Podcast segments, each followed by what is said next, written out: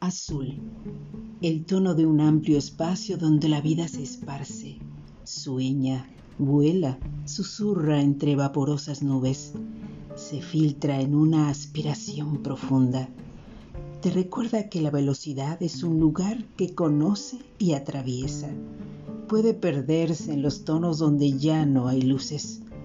Incluso avasalla a las ramas de las copas de los árboles. Es viento, es infinito, si miras en lo alto. Es húmedo, es profundo, si viajas hasta donde nada puede verte. Se arremolina violento y te cubre de espuma. Es capaz de apoderarse de tu vida, jamás de tu alma. Algunos flotan en sus tonalidades y llegan a reconocerse en tonos que rayan en luminosos esmeraldas. Igual que en las alturas, en la noche se pierde cada tonalidad que atrae. Se vuelve denso, misterioso y oculta misterios.